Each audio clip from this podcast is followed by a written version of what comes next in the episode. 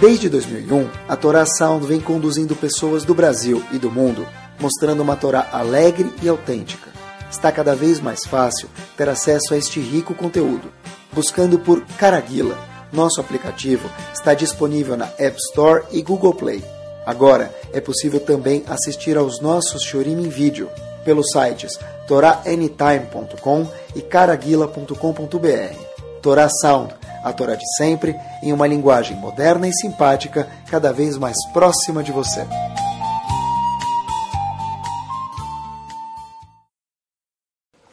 Vamos lá? Bom, depois de um dia tão molhado, falar um assunto bem seco, assunto carinhoso. Vamos lá. O assunto de hoje faz parte da natureza do ser humano. É uma das mitzvot, mas mesmo vamos chamar assim de alguma forma que não fosse parte das mitzvot, o assunto by itself é algo da natureza do ser humano fazer ele. Acompanhe junto comigo. Qual que é, pessoal? Obrigado. Baruch.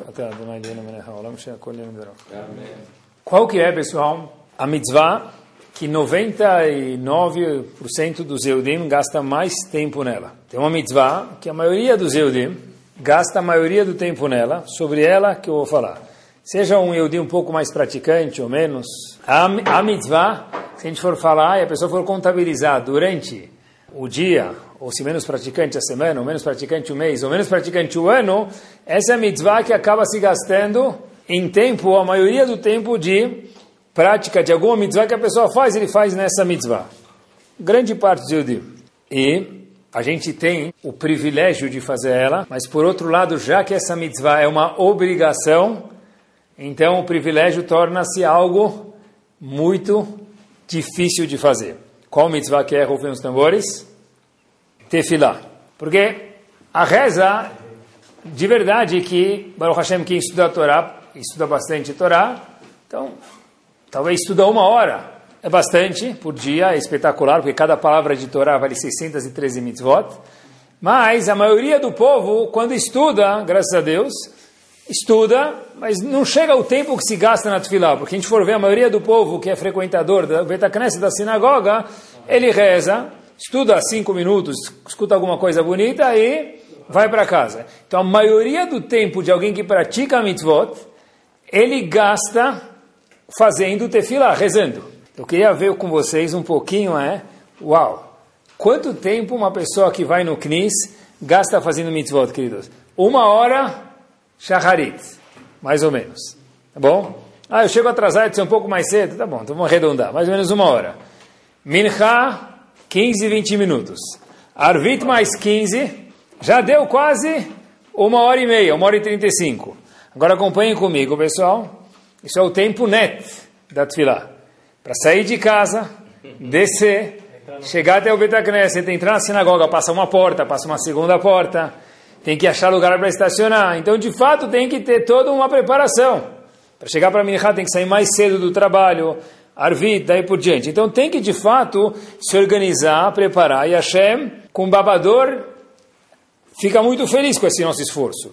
Isso sem contar Shabbat. Quando a gente fala de Shabbat, Aí a tefilá bate o tempo que a pessoa gasta com uma mitzvah, mais que qualquer outra mitzvah com certeza, porque em Shaharit sobe sete eliot, oito, nove, dez, onze, doze, né? Musaf. Então, de fato, a mitzvah que a maioria do povo gasta mais tempo é a tefilá, mesmo quem é pouco conhecedor. Poxa, eu não sou muito conhecedor, eu vou na sinagoga Rosh Hashanah Yom Kippur. Mais ainda, o tempo que a pessoa pratica, que são 10 horas por, por, por ano, que for, é a tefilá é a reza. E quando a gente faz uma coisa muitas vezes, é aí que mora o perigo. Por isso que a Gemara fala em Brachot, eu acho que é uma Gemara famosa, que tem algumas coisas que são chamadas Dvarim Aumdim Berumoshelam, que elas ficam no topo do mundo. Quer dizer, no topo do mundo, são coisas que têm uma importância mor, lá em cima, no topo do Everest. Chegar lá em cima, é balançar o sininho é só para quem é muito bom. Coisas muito importantes. E a, a Gemara fala, e as pessoas, mezalzelim bahem, as pessoas são, desprezam isso, que é a tefilá. Rashi, inclusive, traz qual exemplo, Rashi fala, tem está escrito dvarim, coisas que ficam no topo do mundo e as pessoas desprezam isso. Diz Rashi, Kegon, por exemplo, tefilá. Entre parênteses, eu sempre tive uma pergunta quando estudo essa Gemara. Rashi traz um exemplo. Por exemplo, o Tufilá. Quais são os outros exemplos? A Gemara fala que tem coisas que ficam no topo do mundo e as pessoas menosprezam isso. Obviamente que sem querer. Rashi fala, um exemplo disso é Tufilá. Os outros exemplos, procurei muitos mefarshim, muitos comentaristas, não achei ninguém que comenta sobre isso, quais são as outras coisas que estão no topo do mundo e as pessoas desprezam. Mas, tefilá, fechando parênteses, tefilá, certeza que é um dos exemplos. É o exemplo que a gente mais gasta tempo com isso. Então, talvez valha a pena a gente se aprofundar um pouquinho e ver algumas coisas. Eu vi um episódio na Torá que tem uma tem uma mensagem mora aqui para gente, e obviamente que o show de hoje é sobre Tefilá, sobre esse assunto. O povo está saindo do Egito, passou 210 anos de escravidão. Uma, duas, três, quatro, inúmeras, inúmeras gerações. Pai, avô, pai, avô, né, neto, bisneto, tudo. Muitas gerações. De repente, no último ano que o povo estava no Egito, eles viram milagres durante quase que um ano. E os últimos seis meses antes deles saírem do Egito, a Gemara fala em Rosh Hashanah, que eles já não eram mais escravos. Estavam dentro do Egito, não podiam sair, passar a Polícia Federal, estavam com os passaportes retidos, tornozeleira, mas eles não eram mais escravos, não tinham mais que trabalhar os últimos seis meses. Finalmente, Paró fala para eles, olha, agora eu não aguento mais vocês, vocês podem sair Makar Bechorot. Antes últimos seis meses, antes de sair do Egito, eles saíram em Nissan, seis meses antes eles já estavam isentos de trabalhar para o Paró, apesar de não poder sair do território egípcio. Então o Paró fala para eles depois, chegando a nona Macá, a décima Macá, melhor dizendo, a décima praga, por favor, eu quero que vocês vão embora. Tá bom? O povo obedece o que Paró falou, o povo sai de manhã de madrugada, sai à luz Todo mundo viu eles saindo, para não saírem fugidos. E aí o povo começa a andar um, dois, três, quatro, cinco, seis dias no deserto. A Torá conta para gente. O povo estava cansado, obviamente com sede, com fome, fugindo. De repente, eles olham um lado, o que, que eles veem? O mar. o outro lado, o que eles veem? Os animais ferozes. Traduzindo, os egípcios. Que na verdade eram os patrões deles. Eles começaram a ficar. Qual a reação dos Eudim? Ah, sei lá, desencana, eles viram muitos milagres. Não, não dá para falar isso, porque apesar que eles viram milagres, eles eram seres humanos. E seres humanos têm, por definição, sentimentos. Mesmo que eles são muito tzadikim, todo mundo tem sentimentos. Então o Pasuk fala qual foi a reação dos Eudim naquele momento. Está escrito, vai suetenem, eles, pessoal, olhem como a Torá detalha para gente. Eles arregalaram os olhos, levantaram as pálpebras, se a Torá contou, deve ser que era uma coisa que foi difícil. Olhar para quem estava chegando. Veine, e uau, será que a gente está vendo de verdade, certo? Mitzrayim Noseacharem, meu Deus, os egípcios estão vindo ao nosso encontro, que desespero. Vaireu meot, o povo, no português claro, tremeu na base, ficou com muito medo. O que, que eles fizeram? Vaitzaku, Ben Israel, El Hashem, e o povo, obviamente, rezou, gritou para Kadosh Baruch Hu. Grito também é uma tefilá, é uma reza. O Rashi fala aqui algo espetacular. Diz Rashi para a gente algo bomba. Rashi fala quando eles rezaram para Hashem, que tinha os egípcios de um lado e o mar do outro, Rashi fala para a gente três palavras. Tafsu, Umanut, Avotam. As pessoas, os Yehudim, fizeram o mesmo papel que os avós fizeram. Abraham, Yitzhak Yaakov naquele momento. O único problema, pessoal, é como assim? Não entendi. Então Rashi fala, vou te explicar. Avraham Avinu instituiu a reza de Shaharit. Yitzhak, Mincha. E o terceiro patriarca, Yaakov, instituiu o quê? Arvit. Por que ele instituiu Arvit? Porque Yaakov tinha 12 filhos. Chegava em casa, tinha que dar banho nos filhos, trocar fralda, tudo. Falou, vou rezar Arvit. Rezava Arvit, voltava para casa, estava todo mundo dormindo. Então, voltamos então Rashi fala para a gente, Tavsuma no Tavotam. O que, que eles fizeram? Eles fizeram igual, igual Abraham, Yitzhak e queridos. Show, tá bom. Agora, pessoal, muito interessante. A única pergunta que tem aqui é o seguinte. Tem um Rav que eu gosto muito, nunca conheci pessoalmente ele, mas tem algumas observações na Torá Kedoshá brilhantes. Rav Shimon Schwab tem um livro sobre Tefilá, ele fala algo nada mais, nada menos do que fenomenal. Ele fala o seguinte, presta atenção. Que tipo de tefilá de reza os Eudim rezaram naquele momento? Quando viram os egípcios de um lado e o mar do outro. Que tipo de tefilá eles fizeram, pessoal? Que tipo de tefilá eles fizeram?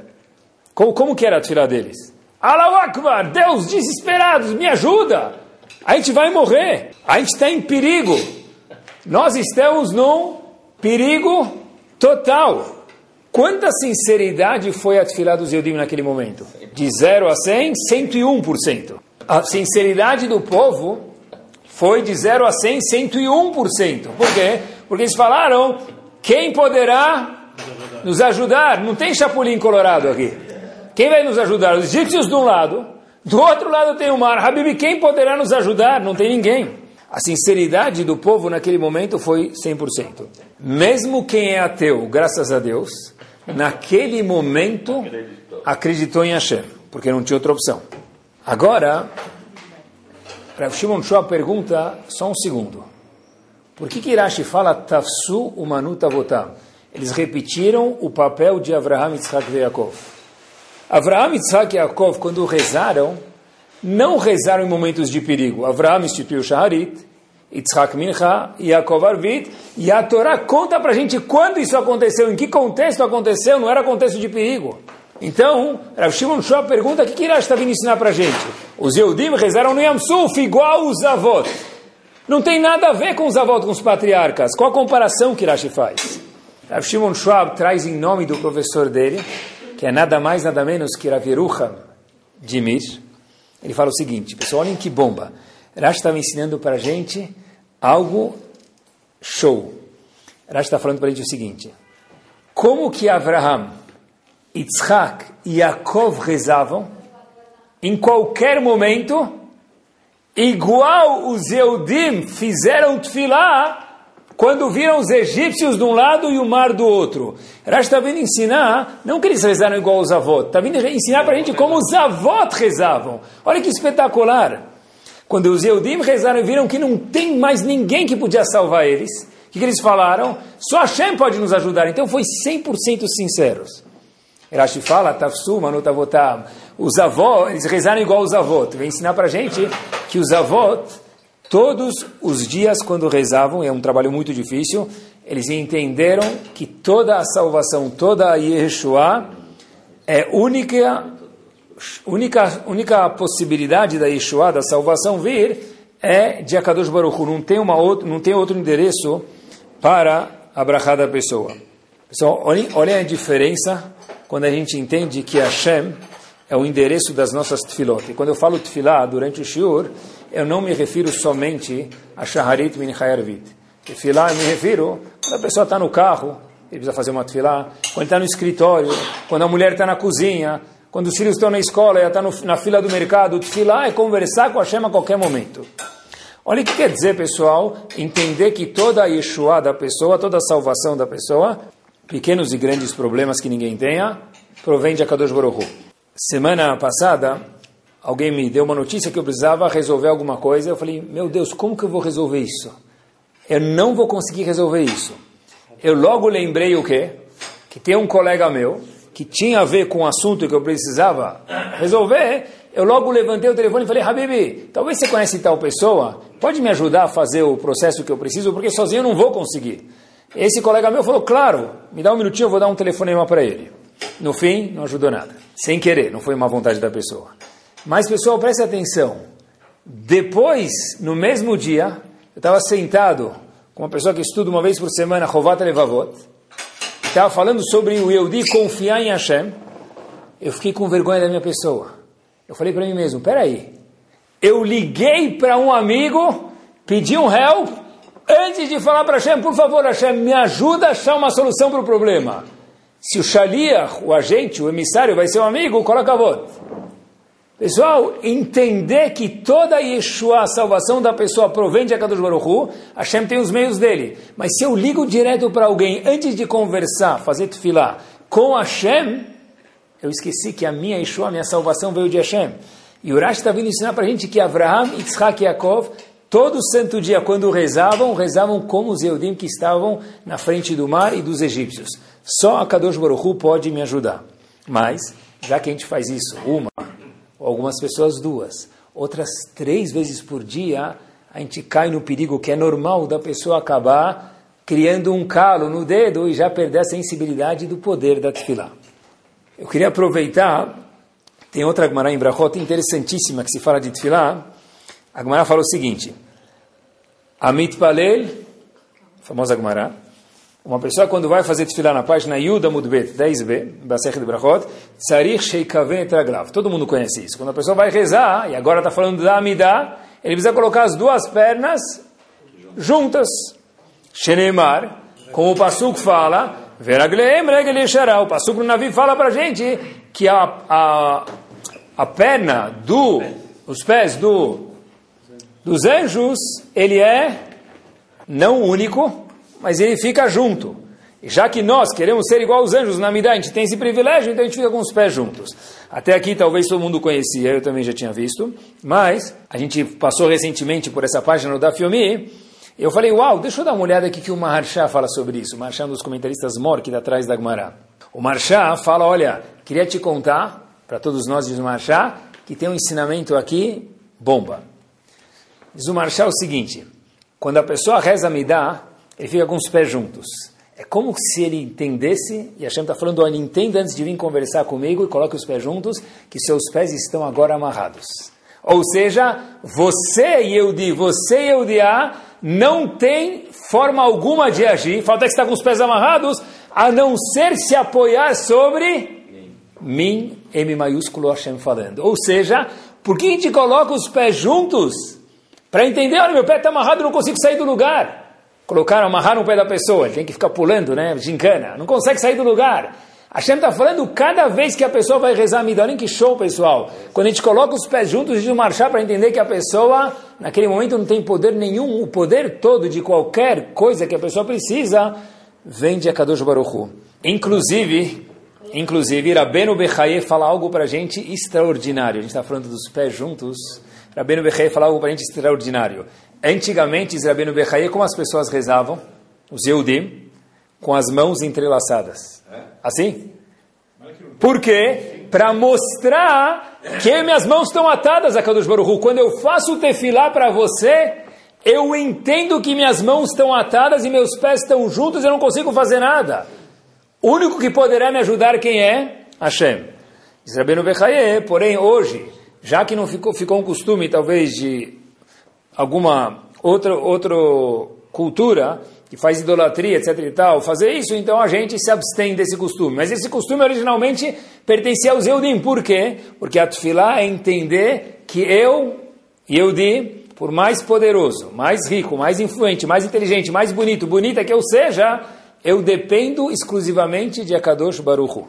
Só Hashem pode nos salvar. É isso mesmo. Fiquei pensando, se é assim, pessoal, Tenta imaginar se a pessoa parar. Eu não falei um minuto, nem meio minuto, nem dez segundos. Um segundo, ou no máximo, razonish, dois segundos. Antes da tefilá, antes da midá, fala um segundo, antes de começar a midá, Hashem pensar consigo mesmo, porque não pode falar nesse momento, só você pode me ajudar. Hashem sefatai tiftachu fiagitei la terra. Eu estou com meus pés amarrados e minhas mãos juntas, ou hoje a gente não entrelaça mais as mãos, mas a ideia que tem é que só a Kadosh Baruchu pode ajudar a pessoa. É isso mesmo. Como que faz isso? Uma vez, quando eu tinha visto isso faz tempo, eu peguei o meu Sidur, no começo da Midah, e eu fiz um xizinho, fiz uma estrelinha. Cada vez que eu olhava a estrelinha, eu tinha que lembrar que eu dependo de Hashem. Aí isso não tinha que vir no automático, tinha que vir.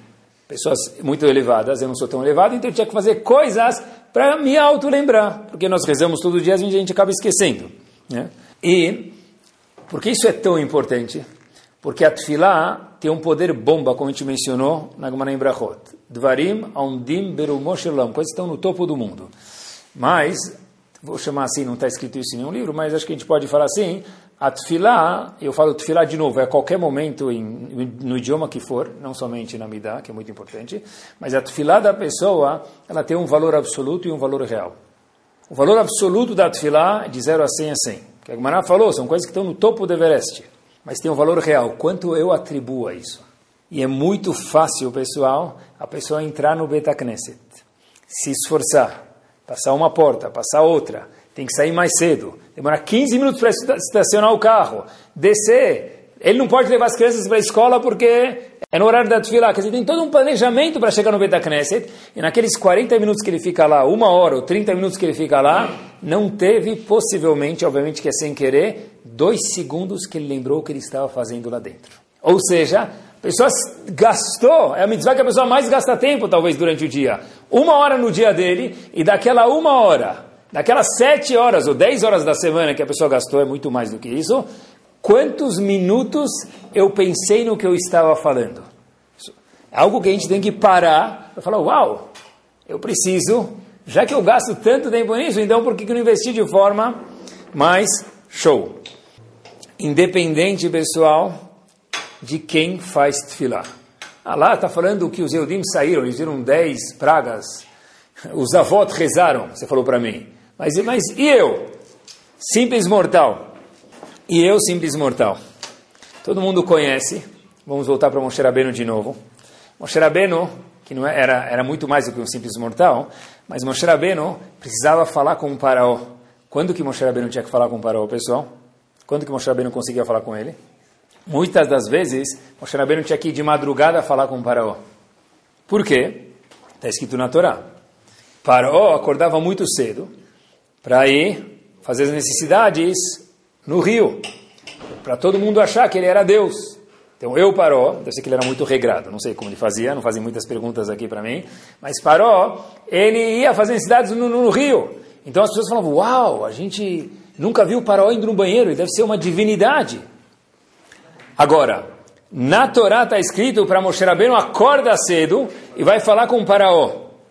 O Midrash fala Olhem que bomba, pessoal. E olhem que cada vez que a gente lê a Torá Kedoshá, sempre tem mais alguma coisa para aprender. O Midrash fala algo excepcional para a gente. Ashkem Baboker, Moshe Rabbeinu acorde cedo, Veitiatzev Nifnei Paraó, vai falar com Paraó. Agora diz o Midrash, por que tão cedo? Olhem o que, que o Midrash fala. O Midrash fala que o Moshe Rabbeinu tinha que chegar no rio antes do Paraó. Acorda mais cedo, pra... mas por quê? Netz, era antes do Netz, que ele tinha que fazer Selihot, o que o Moshe ia fazer tão cedo?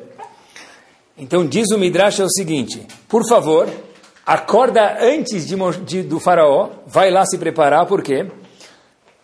Porque o faraó vai fazer tefilá, porque ele se acha uma divindade, ele vai rezar para mim. E pessoal, olhem que bomba, diz o Midrash. O paró queria fazer tefilá, ele fazia, Ve'amar HaKadosh Baruch Hu Moshe. Hashem falou para Moshe Rabbeinu, Ashkem, acorda cedo, no meio da madrugada, até que Paró vá rezar, quer dizer, reza você, Moshe Rabbeinu, antes do Paró, Veitiatzev lefanav. Por quê? Porque se você rezar depois do Paró, diz o Midrash, talvez a tefilá do Paró vai chegar na minha frente e vocês não vão ter mérito de serem salvos. Pessoal, olhem que bomba! Diz a Torá Kedoshá, Itiatsev lefanecha, vai na frente do faraó, por quê? Para chegar antes dele e rezar primeiro, porque talvez o faraó vai rezar, e a tefilá do faraó vai subir para mim, Hashem dizendo, e vocês, Yehudim, não vão ter mérito de serem salvos.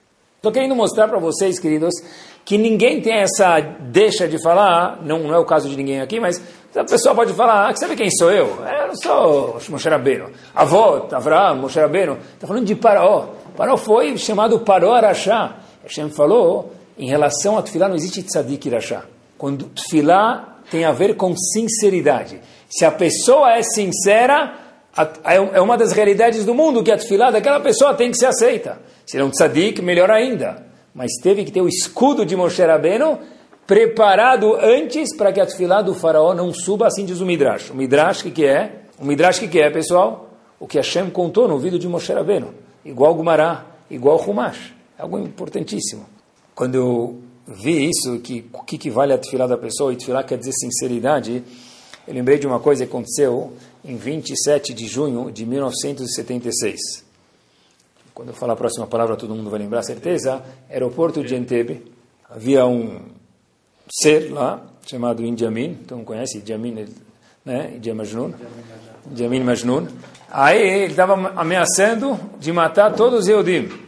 E as pessoas que estavam com muito cuidado e carinho cuidando daquele, preocupados com todo mundo que estava lá, Yehudim e não Yehudim, sabiam que quando ele falou dos Yehudim, não era um exagero, era uma coisa que ele falou, eu vou fazer, não tenho, eu, qualquer hora que tiver afim eu mato. Uma pessoa que não tinha os parafusos no lugar. Então decretaram as yeshivot um dia de tefilá e pediram para Rav Chaim Shumalevitz e coordenar isso. Então Rav Chaim Shumalevitz era um senhor de idade, os alunos todos estavam sentados, prontos para começar a desfilar, esperando o homem que ia liderar, Rav Chaim Shmulevitz, ele coordenar a desfilar. Rav Chaim Shmulevitz entra no Betacneset, senta, e as pessoas começam a ver ele lacrimejar. Então ficaram em silêncio e, obviamente, que convidaram o Rav para falar cinco minutos, dez minutos, uma hora, algum tempo, antes do, da desfilada do Zeudim. Rav Chaim Shmulevitz sobe no púlpito e fala o seguinte eu vou pedir para vocês um favor. Rezem como que se o pai, ou o irmão, ou a mãe, ou a irmã de vocês está no avião. Desceu e começaram a fazer tefilá. Essa foi a drachá dele. Ou seja, faz tefilá com sinceridade, como se fosse o pai, porque de fato é o irmão de cada um de nós. Então, não, faz um teilim. A gente não está não, não quero que você faça teilim. A palavra teilim hoje, a tradução da palavra teilim hoje no vernáculo, como que é? Mexer os lábios e falar blá, blá, blá, é, papagaiar. Né? E de verdade, isso não vale, certeza que vale, vale muito. Hashem não tira o mérito de nada. Mas o conceito que a gente está falando de desfilar hoje, e é difícil, por isso que a gente está falando do Shiro, estou falando comigo mesmo, é ser sincero. Porque quando a pessoa é sincera, mesmo que seja o faraó, Hashem falou, cuidado, vai fazer tefilá antes Moshe Rabbeinu, porque senão a tefilá do Paró pode entrar aqui em cima. Faz uma diferença total. Sinceridade faz uma diferença total. Como que era na época do Betamigdash, pessoal? Um passo adiante. Tinha tefilá ou não tinha tefilá?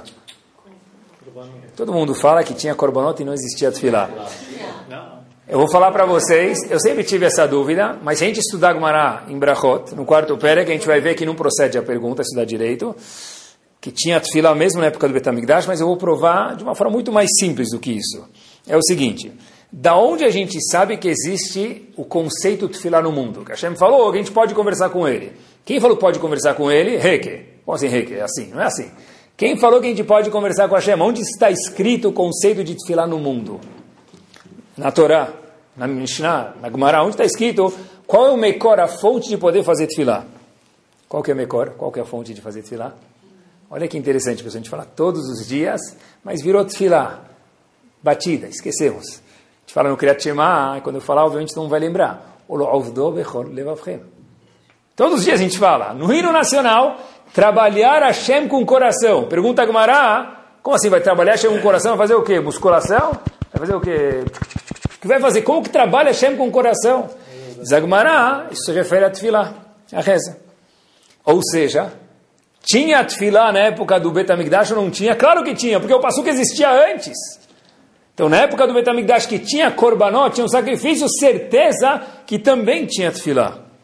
Agora gera uma pergunta, então. Quando que foi instituído o objeto Kadosh chamado Sidur? Livro de reza. Anshei Knesset Agdolá instituíram ele, e a conta para a gente o Tratado de Megillah, dentre eles 120 pessoas, dentre essas 120 pessoas haviam profetas. Precisava de profecia, Neviim, para instituir o Sidur. Ok, beleza. E antes do Sidur, como que faziam? Não rezavam, é mentira! Está escrito na Torá que eles rezavam já o a mitzvah da Torá. Eles faziam tefillah. Como que eles faziam, pessoal? Então, não tinha livro. Era o Era o coração que falava. O pessoal acordava de manhã, conversava com a Hashem. Podia conversar uma hora, três minutos, um minuto.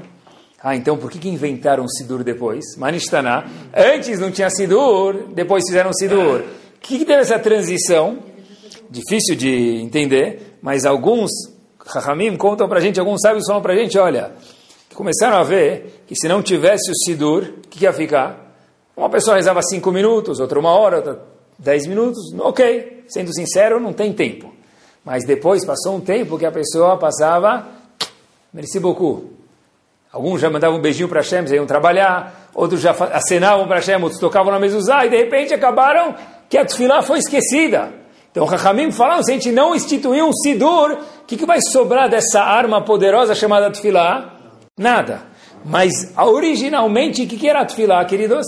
Era o coração falando. Não tinha, falava o que queria, no idioma que queria e como sabia falar, e do jeito que não sabia falar também Hashem aceitava. Contanto que houvesse e há sinceridade.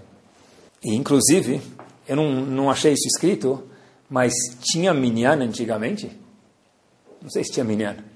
O conceito de minyan, de um quórum de 10 pessoas, eu não sei se tinha desde o começo da criação do mundo, o começo que os Eudim, eu não sei quando começou. Então, como que eles rezavam sem minyan? Tinha lev, tinha coração. Hoje em dia a gente não pode falar, ah, então vou rezar com meu coração, vou esquecer do minyan, não é esse o ponto. Mas o, eh, talvez é uma, mais uma prova que a tradução de tefilá, de alguma forma ou outra, também é sinceridade. Hashem criou uma realidade no mundo. Quem é sincero comigo, mesmo que seja faraó, eu vou escutar. É uma das naturezas do mundo. E quanto custa manter um Betacneset por mês, pessoal? Do menor ao maior. IPTU, Estados Unidos pelo menos tem ajuda do governo. Não sei se aqui no Brasil tem. IPTU, segurança, duas portas, luz, água, ar-condicionado. E o ar-condicionado que tiver nunca vai estar tá bom, vai ter gente reclamando. Então, limpeza e kiddush. Quanto custa, pessoal, tudo isso por mês? Imagina o dinheiro, são, é caríssimo.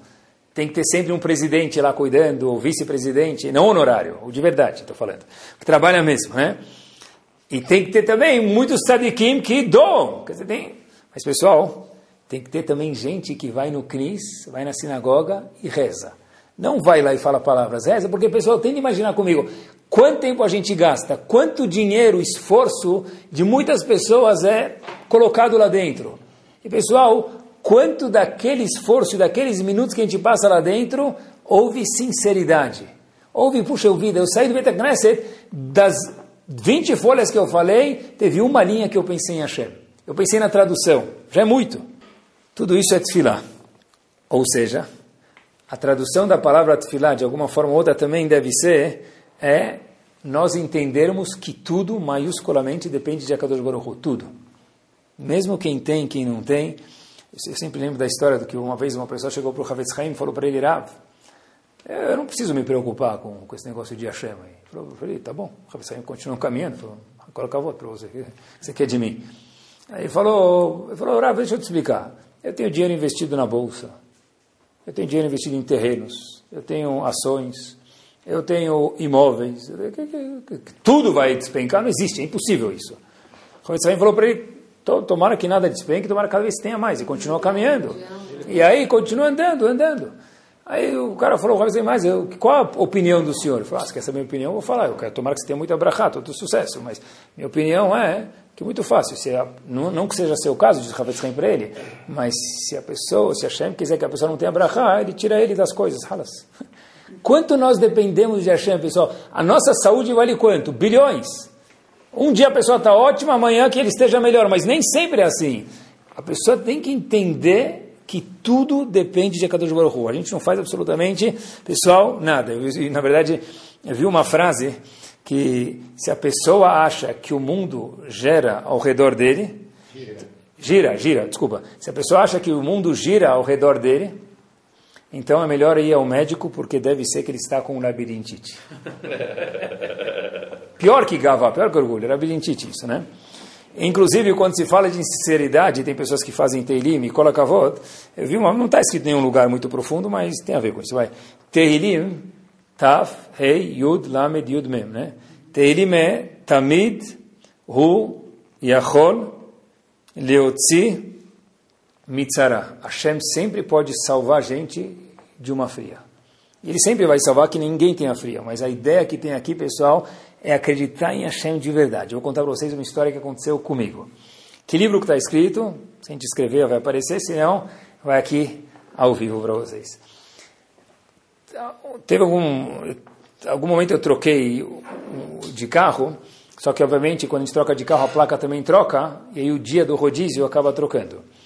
E alguém que usou meu carro sem querer esqueceu que era rodízio. E quanto tempo demora para chegar a multa? Não chega na semana seguinte, demora um tempo. Então, durante algumas semanas, foi, deve ser que usaram o carro, e aí, junto chegou uma, duas, chegaram duas multas juntas, né? Três multas. Aí eu falei, que legal, eu tinha talvez uma só multa, eu me cuido, mas com essas três e mais uma, Gamaole Baruchie, eu estava com 19 pontos.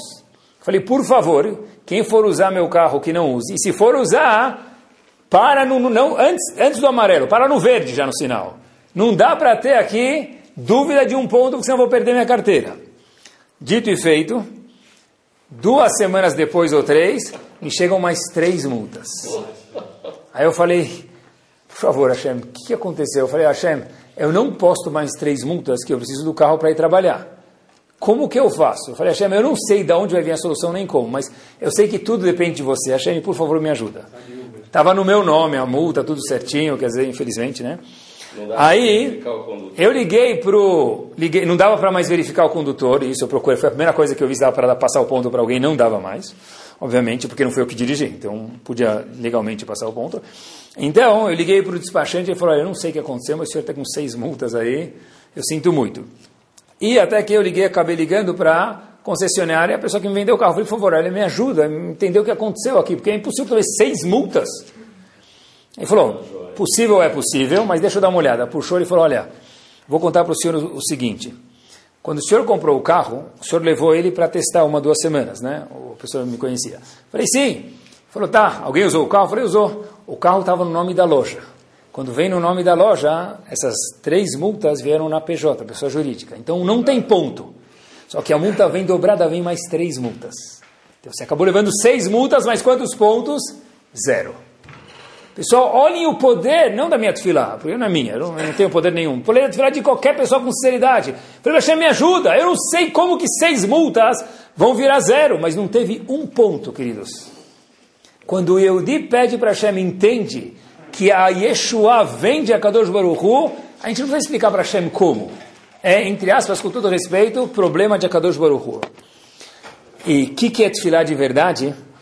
Teve um rei no Marrocos, sabem que o Marrocos, na história da... da re, re, assim, re, recente, vamos chamar, ele foi muito favorável aos Eudim, inclusive quando Hitler e Marshemov Zichro foi pedir para colocar a estrela de David nos Eudim que moravam no Marrocos, o rei da época falou para Hitler, falou o seguinte, olha, eu posso até colocar, mas se eu colocar neles, eu coloco em todos os cidadãos do Marrocos. Então, parece que o Marrocos tem uma certa afetividade, de alguma forma, aos Eudim. Havia um rei no Marrocos até 1999 chamado Hassan, um dos reis do Marrocos. E esse rei tinha um sogro que morava no interior do Marrocos.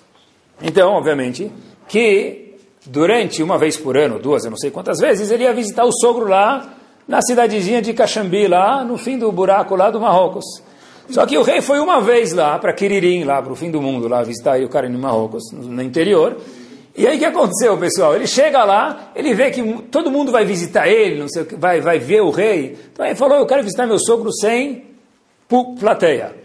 Então o rei pegou um costume e no meio da noite ele saía, ia visitar o sogro, ficava lá e de madrugada ele voltava. E assim ele fazia uma ou duas vezes por ano. Só que, obviamente, tinha um Yehudi lá, que ele percebeu isso. Então o Yehudi falou para esse cara que era sogro do rei, falou para ele, Habib, me conta quando o rei vai vir, que eu queria ver o rei. Ele falou, mas por quê? Ele falou, eu quero ver o rei, deixa para lá. Ele falou, tá bom, vou te fazer um, eu te conto, você é meu amigo, você é meu vizinho, vou te contar. Então, dito dia, lá chegou, ele falou, o rei está vindo aqui amanhã, na madrugada, me visitar. Beleza. Então, ele chega lá, ele vai, ele com o filho, para o rei, do lado do rei, ele olha para o rei, fala umas palavras e começa a se distanciar esse Yehudi. Aí o rei fala para ele, o que, que estão fazendo aqui? Ele falou, não, aqui a gente tem uma, uma, uma regra que quando vem um rei, a gente faz uma brachá, uma bênção para o rei. A gente não, não tem reis hoje no mundo quase. E a gente faz uma bênção. Qual a bênção? Ele falou, Baruch Hashem Elokeinu Mecholam, Shinatan Michvodol Bastravadam, que Hashem deu o kavod, parte do kavod, a honra de Hashem, para um ser humano. Tá bom? Aí o rei falou para ele, que legal. E quem é esse que você trouxe com você? Ele falou, meu filho. Aí ele falou, mas por que você trouxe teu filho junto? Ele falou, olha, que meu filho fez bar mitzvah, E aí eu queria que ele fizesse a junto comigo. Aí o rei Hassan pergunta para ele, mas o que, que é bar mitzvah? Aí o cara falou para ele, o que, que você quer? Se converter? Você quer saber que bar mitzvah, falei, a gente veio fazer uma bênção para o senhor, Halas. Ele falou, não, me conta. Então ele falou, olha, porque eu queria educar meu filho, queria essa brachá, que não é muito comum, oportunidade de ver um rei, então a gente veio fazer essa brachá. Espero que o senhor não tenha ficado ofendido. Ele falou, de jeito nenhum. Esse rei Hassan vai lá, ele coloca a mão no bolso, história verídica, e tira o talão de cheque dele. E ele fala, olha, já que seu filho fez esse negócio chamado bar mitzvah, que você me falou, que eu nem sei o que é isso exatamente, falou para eu ir, eu queria te dar um presente. E pessoal, ele deu, ele terminou o mandato dele em 1999, a história aconteceu antes. Escreveu um cheque de 50 mil dólares pro, pro menino. Aí, o, aquele Yehudi lá do interior do Marrocos, fala, halá, ele falou, Minuan Lawen, 50 mil dólares não foi para minha vida inteira. Ele falou para ele, hey, hey, para a gente mil dólares é suficiente, Habib, tá mil, tá bom, não precisa de 50 mil. Aí, o rei falou para ele, e eu queria que a gente escutasse essa parte da história em especial, falou, como assim? Eu sou Melech, eu sou um rei. O rei, ele é a nata, ele representa o povo. E quando o rei dá um presente, o presente sempre tem que ser um presente real. Não existe eu dar mil dólares. Eu dou 50 mil dólares. Aí o dia, obviamente, aproveitou e falou: Uau, muito obrigado. Minha filha vai casar daqui a seis meses. Posso visitar o senhor? Mas o ponto da história, queridos verídica, é o seguinte: quando o rei dá um presente, o presente ele é real. Quando o Yehudi pede com sinceridade, não tem limites para os presentes que a Kadosh Baruch Hu dá. De fato, é, eu sempre trago histórias, é difícil achar, eu, quer dizer, eu não tenho muito arsenal tão grande de histórias de Halab, mas eu achei uma, então vou contar para vocês. Vai, sobre Tfilah. Aproximadamente há 250 anos atrás, tem uma dinastia, vamos chamar assim, em Halab, chamado Labaton, sobrenome. Um dos rabanim de Halab, chamado Rav Mordechai Labaton, ele chegou numa idade um pouquinho mais avançada e tinha muita dificuldade de sair de casa. Então pediu para a Kehilá dele agitar de vez em quando um minyan na casa dele. Então as pessoas falaram, não, de vez em quando, a gente vai sempre na casa do senhor, 10, 12 pessoas fazer minyan. Só que uma vez estava muito, muito, muito, muito, muito frio e neve, ele esperou o horário de minhá, as pessoas não estavam vindo. Então, Rav Mordechai Labaton chega para o ajudante dele, Elial, fala para ele, olha, vai naquela gaveta, tem um envelope. Pessoal, escutem agora. Tem um envelope. Eu estava, o Elial abre o envelope e vê que tem dinheiro lá dentro. E fala assim, Rav, o que, que a gente faz com ele? De minyan, com dinheiro não vou resolver minyan. Fala, olha, eu estava guardando esse envelope para uma ocasião nobre, uma ocasião muito necessária no fim da minha vida.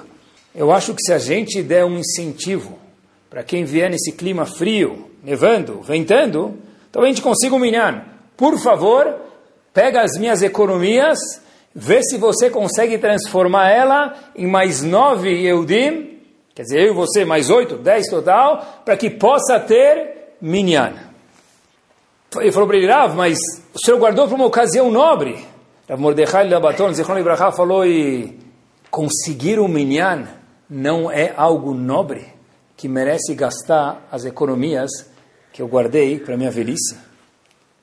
Rezar com minyan é um zehut. Nós moramos perto de Bate Knessiot.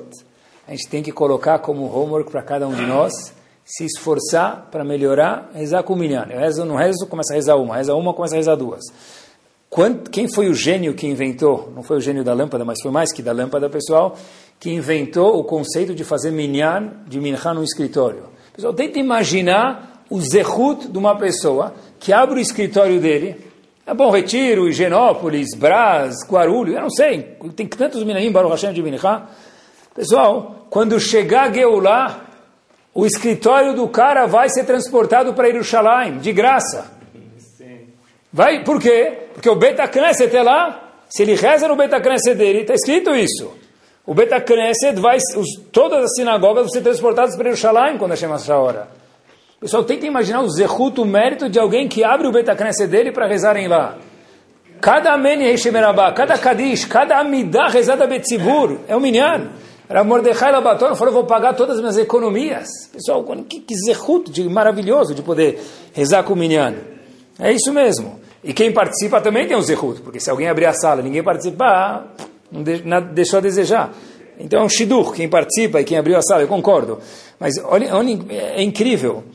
Quando, Hashem, quando que Hashem coloca o babador dele, com todo o respeito, durante o dia? Hashem conta para a gente sobre isso.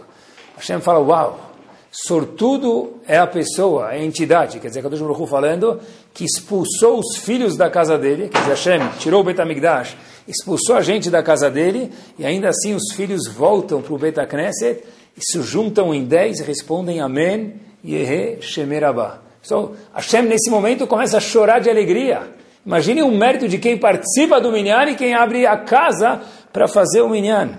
De verdade, é impactante. Já que a gente está falando de procurar Minyan, quando a gente vai rezar com o Minyan e desfilar a sinceridade, a gente está falando, nessa fase final tem que lembrar uma coisa muito importante. Tem um passuco na Torá, Hashem ilachem lachem ve'atem tacharishun. Hashem vai guerrear para a gente, a gente não precisa se preocupar. O Rebbe de Ger costumava traduzir o passuco da seguinte forma.